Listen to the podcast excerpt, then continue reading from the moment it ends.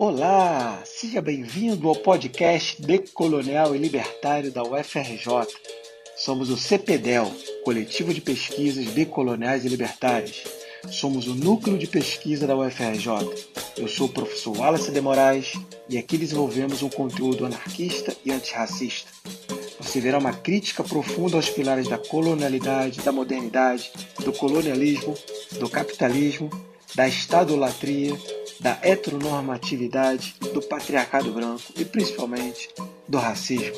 Tudo isso a partir de uma perspectiva negra, indígena e libertária. Visite também nosso canal no YouTube, basta buscar por CPDEL UFRJ. Sem mais delongas, vamos ao tema de hoje. Seja bem-vindo mais uma vez. Saudações libertárias, decoloniais e antirracistas.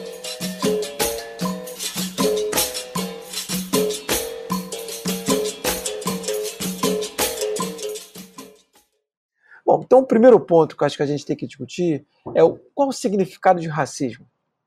Esse é um ponto fundamental para a gente poder entender qualquer coisa que passa hoje pelo Brasil e pelo mundo. Pelas relações capitalistas, pelas relações culturais, pelas relações políticas, pelas relações econômicas, pelas relações religiosas, de gênero. Né? E aí, esse é o ponto. A raça passa por tudo isso. Antes de a gente apresentar uma discussão epistemológica, uma discussão filosófica, uma discussão sobre política, economia e cultura, eu acho que é muito legal, interessante que a gente possa compreender qual o significado de racismo. E aí é muito simples. Imaginemos aqui uma jovem negra, muito inteligente, muito esforçada, quer muito trabalhar, muito perspicaz, uma jovem negra que tem muita vontade, precisa, né, nessa sociedade capitalista, de dinheiro para sobreviver. E aí ela prepara um currículo e vai levar num shopping center.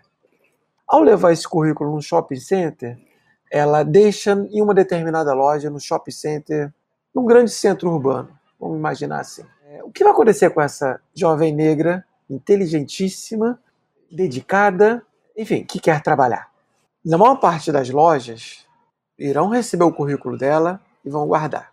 Se for uma jovem branca, loira, com olhos verdes, para o mesmo cargo, e essa jovem loira, não tanto inteligente, não tanto esforçada, não tanto dedicada, qual das duas conseguirá o emprego? Esse é o ponto. É possível até que esta branca ocupe o emprego e que a negra seja chamada não para venda, mas sim para trabalhar no estoque ou para trabalhar lavando banheiros. Soou alguma medida familiar isso para você? Aliás, deixa eu fazer uma pergunta. Qual a possibilidade, qual a probabilidade, melhor dizendo, de um negro ser parado numa blitz policial e qual a probabilidade de um branco ser parado numa blitz policial? Se você respondeu positivamente, ou seja, se você entende que a possibilidade de um negro ser parado numa blitz policial é muito maior do que a de um branco, se você também responde que a possibilidade de uma jovem branca conseguir emprego é maior do que de uma jovem negra, e é um emprego, não estamos aqui falando de um emprego, de um subemprego, ou de um emprego para lavar banheiro, mas estamos falando de um emprego razoável, vamos chamar assim. A possibilidade de jovem branca é muito maior. Se você concorda com isso, então a gente vive numa sociedade racista. E aí eu quero convidá-lo, convidá-la, convidá-las né, para uma reflexão sobre esse processo. Isso tem um histórico. O que esses acontecimentos, assim, se a gente imaginar também que jovens negros são muito mais assassinados pelo Estado do que jovens brancos, se jovens negros têm a possibilidade de é, ascensão social menor do que a de jovens brancos, então você há de convir comigo que existe muito racismo nessa sociedade. O racismo impera aqui. Eu, por exemplo, estou, enquanto professor negro, só para citar um exemplo que não é bobo, mas é um exemplo. Na semana passada eu fui refazer o meu óculos fiz um exame e tudo mais, acabou que eu não tive ainda tempo de, de trocar de óculos. E na ótica, o vendedor me perguntou: é, Você trabalha com o quê? Aí eu respondi a ele: Eu sou professor. Ele, professor? Como assim você é professor? Eu sou professor. Ah, professor de qual escola? Eu falei, não, sou professor da universidade. Ele, poxa, eu jamais imaginaria que você fosse professor universitário. Isso é racismo. Racismo. Porque eu posso, enquanto negro, ser tudo, menos professor universitário, menos discutir o saber. Isso tem um histórico. E é aqui que acho que a, a filosofia, a história, a ciência política, a sociologia, a psicologia, as ciências humanas de modo geral, o direito, todas as ciências humanas têm que parar para pensar. Quando surgiu isso? Qual é o aporte disso? E eu quero tratar aqui com vocês hoje de alguns conceitos sobre esse processo. E o primeiro conceito que eu quero trazer, através de uma perspectiva decolonial e libertária, é o conceito de racismo epistêmico. Esse conceito de racismo epistêmico está atrelado a outros três conceitos que se retroalimentam. Um é o de colonialidade do saber, e o outro é de historicídio, e o terceiro é de epistemicídio. Vamos discuti-los? Então, o primeiro ponto que eu quero aqui é, apresentar para vocês é que é isso. O conceito de colonialidade do saber está atrelado a esses outros três, como eu acabei de dizer: epistemicídio, racismo epistêmico e historicídio. Bom, vamos começar aqui pela discussão do epistemicídio. Esse conceito de epistemicídio foi um conceito criado por Boaventura de Souza Santos.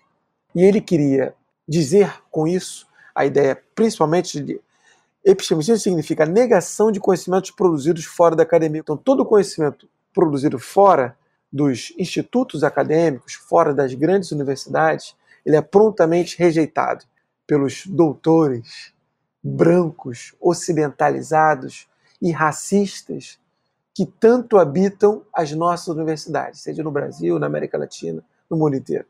Então, todo esse conhecimento produzido fora e, sobretudo, de origem popular, ele é rejeitado prontamente. Não, não tem é, preocupação científica, as argumentações são das mais diversas, né? Não tem preocupação científica, não tem lastro metodológico, não tem filosofia por trás. Isso é racismo. Isso é racismo epistêmico. Isso é colonialidade do saber. Isso é epistemicídio. É a negação da produção popular. E se essa produção popular vier de uma base negra indígena, para além disso, se vier de uma base negra indígena revolucionária, isto é, antimoderna, anticolonialista, anticapitalista, antirracista, sobretudo, ela vai ser prontamente negada, rejeitada na universidade. Isto é epistemicídio. Epistemicídio nos seguintes termos: nos termos de produção epistemológica, obviamente, que o nome deriva daí, é produção teórica, produção filosófica, produção que pense o mundo, produza um conhecimento próprio desse mundo. Então, esse produto de negros e indígenas é prontamente rejeitado. Então, é isso que mais ou menos o Boaventura chamou de epistemicídio, e eu gosto muito desse conceito, acho que o Boaventura está de parabéns. Eu tentei ampliar um pouquinho esse conceito do Boaventura nos meus dois últimos livros e coloquei a questão de, para além disso, para além dessa produção teórica externa à universidade, que é rejeitada, né, toda produção teórica produzida também dentro da academia por pouquíssimos professores, pouquíssimos pesquisadores, que rejeitem ou que critiquem todo o arcabouço moderno, capitalista, patriarcal, racista ele também é rejeitado. Também é rejeitado. Esse é outro ponto que a gente tem que destacar. Então, para além disso, há uma rejeição de tudo que é produzido popularmente fora da academia, mas se você consegue estar na academia, busca produzir, também é prontamente rejeitado. Isso aconteceu violentamente contra toda a produção anarquista libertária, por exemplo. Esse é um dos conceitos que eu queria tratar com vocês de epistemicídio, e eu estou aqui propondo um segundo conceito, que é o conceito de historicídio.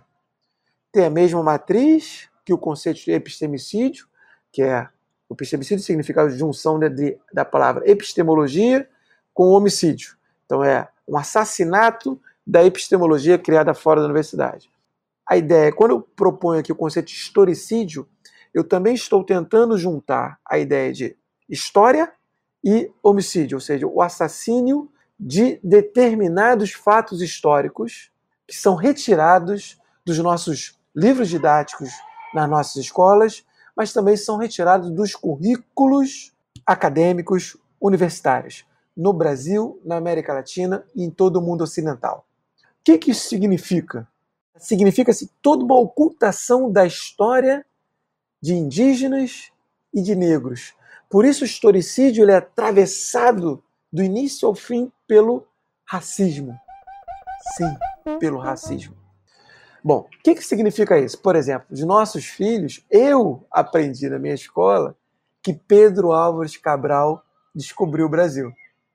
Isso é historicídio. Por quê? Porque nega toda a história produzida, toda a história de indígenas que aqui habitavam antes dos europeus chegarem. O historicídio, portanto, é uma concepção eurocentrada, totalmente eurocentrada. Por quê? Porque as Américas só passaram a ter história a partir da chegada dos europeus. Isto é, a história começa para todos nós que habitamos essa região que se convencionou chamar de Brasil, quando Pedro Alves Cabral chegou aqui. A história começa para os latino-americanos quando Cristóvão Colombo chegou nas Américas. Isso é historicídio, a negação da história dos indígenas que aqui habitavam anteriormente, e é também a negação da história de africanos que habitam e que habitavam em África. Enfim, esse é o ponto. Isso é outra questão que a gente tem que tratar, tem que pensar, tem que refletir e questionar e combater esse tipo de questão que é o historicídio. Mas tem algo a mais aí.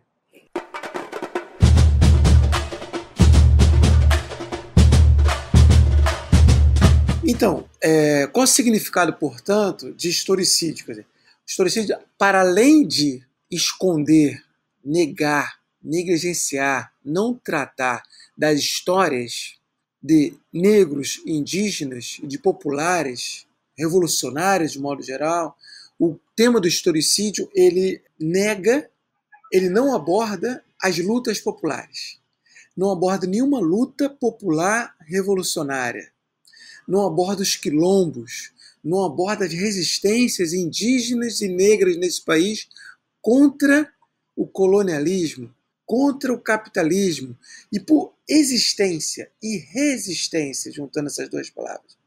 Então, o historicídio não aborda esses aspectos da história dos nossos povos.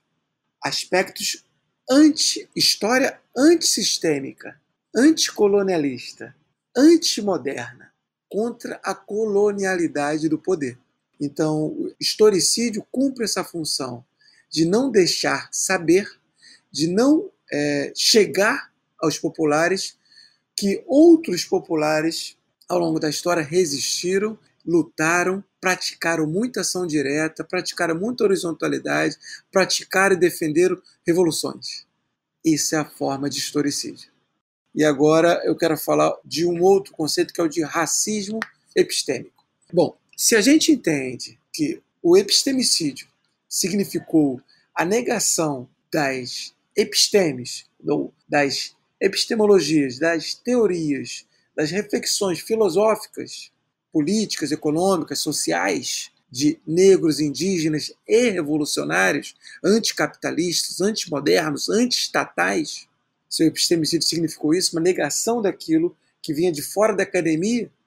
Ou seja, a academia acaba criando uma bolha, uma grande bolha branca, capitalista, racista, sobretudo, patriarcal com patriarcado branco, é bom dizer isso, que não é um patriarcado qualquer, é branco, que negro não, nunca ocupou esse papel de patriarcado. Então, essa bolha branca que é a garantia do saber, desse saber que sustenta todo o regime, sustenta essa colonialidade do poder que a gente tanto vive, que tem as bases suas racistas. Esse racismo epistêmico, a gente pode chamar, impede com toda força que autores negros e negras, indígenas, ocupem os nossos currículos universitários, ocupem os currículos das escolas do ensino médio, dos currículos das escolas do ensino fundamental. Isso é racismo epistêmico, quando apenas, ou em grande medida, apenas autores brancos, defensores do sistema, que ocupam os currículos das nossas universidades. Maior parte de autores brancos, cada vez mais com autoras brancas, mas ainda em menor medida que autores brancos. Isso reflete um pouco a nossa universidade branca, que tem a grande maioria professores homens brancos, mas também com um grande número de mulheres brancas. Pouquíssimos são os homens negros e quase, em menor medida ainda, de mulheres negras. Por isso, o nosso currículo é eurocentrado, ocidentalizado, capitalista, moderno e racista, sobretudo. Como quebrar isso? Estou caminhando nesse processo aqui no nosso curso. Esse curso que é decolonial e libertário, justamente para incluir autoras e autores negros, indígenas, é, que a gente possa discutir e debater com esses autores. Mas tem um aspecto que eu acho fundamental aqui tratar com vocês. O racismo epistêmico, ele pode, ele é mais amplo do que a gente imagina, não está apenas na ideia curricular universitária, mas está na ideia também de dar voz.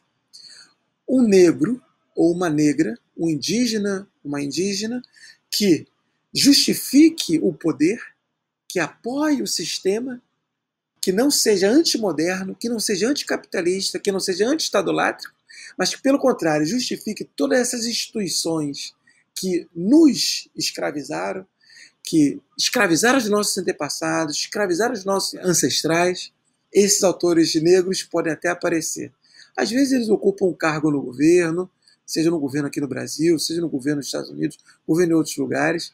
Mas por quê? Porque eles, na verdade, significa uma certa democratização racial. A gente sabe que não é, que isso é uma farsa, mas tenta se passar essa ideia. Mas justamente pega aquela pessoa a dedo, aquela que justamente não vai de encontro a toda a modernidade, a toda a colonialidade.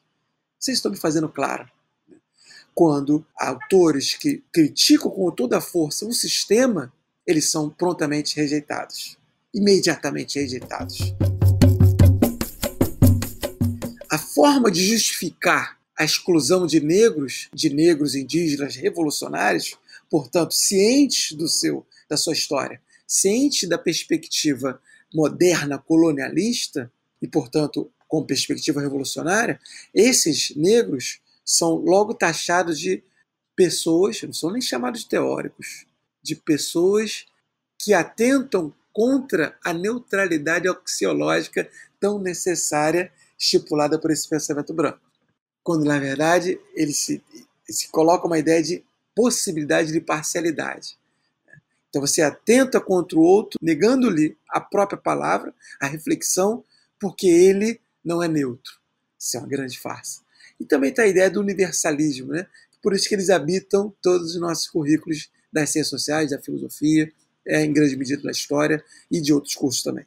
Então, isso é a negação e a rejeição de negros nos nossos currículos e de indígenas, ela está pautada no racismo epistêmico. É dessa maneira que eu vou trabalhar aqui com vocês. Isso não é um conceito meu, é um conceito que eu vi também com Ramon Grossfogel, esses autores decoloniais, muitos deles têm utilizado esse conceito. E a gente vai aqui também desenvolvendo, claro, não nesses termos que eu acabei de colocar para vocês, mas algo muito parecido com isso. Tá? Então acho que esse é um ponto. Eu quero discutir com vocês a ideia de colonialidade do saber. Eu já expliquei para vocês o que é o colonialismo. Vou apresentar outro vídeo é, discutindo esse tema com mais profundidade. Mas aqui, por exemplo, quando a gente fala de colonialidade do saber, está ligada à ideia de colonialismo, de colonialidade do poder, que significa que é uma introjeção, uma é, é assumir o discurso, a fala, o estudo, a pesquisa do colonizador. Então, aquele que é colonizado pelo saber é um reprodutor de toda uma episteme construída pelos brancos europeus racistas. Ser decolonial é lutar contra essa colonialidade do saber. Então, um ser decolonial tem que necessariamente buscar pela democratização do currículo universitário. Tem que fazer essa crítica, que senão não é decolonial, senão não adianta, senão está virando modinha. Aliás, decolonialismo está muito modinha para muito autor que quer estar na crista da onda, né? autor branco, que não critica nem um milímetro da modernidade, que não critica nem um milímetro da colonialidade do poder, que não critica o capitalismo, que não critica o Estado, que não critica a prisão, que não critica, enfim, todas as instituições que nos escravizaram. Isso aí é o que eu chamei, depois eu vou discutir com vocês mais profundamente, mas é o decolonial Nutella, que é diferente do decolonial raiz, que é aquele que sente na pele é, todo o racismo que está posto na nossa sociedade.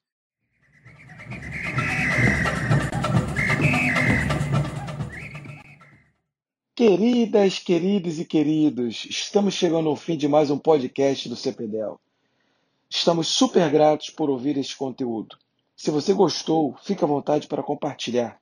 Ajude a divulgar um saber decolonial e libertário. A bibliografia está na descrição do vídeo. Chegamos ao momento de agradecer aos responsáveis por esse conteúdo vir à tona.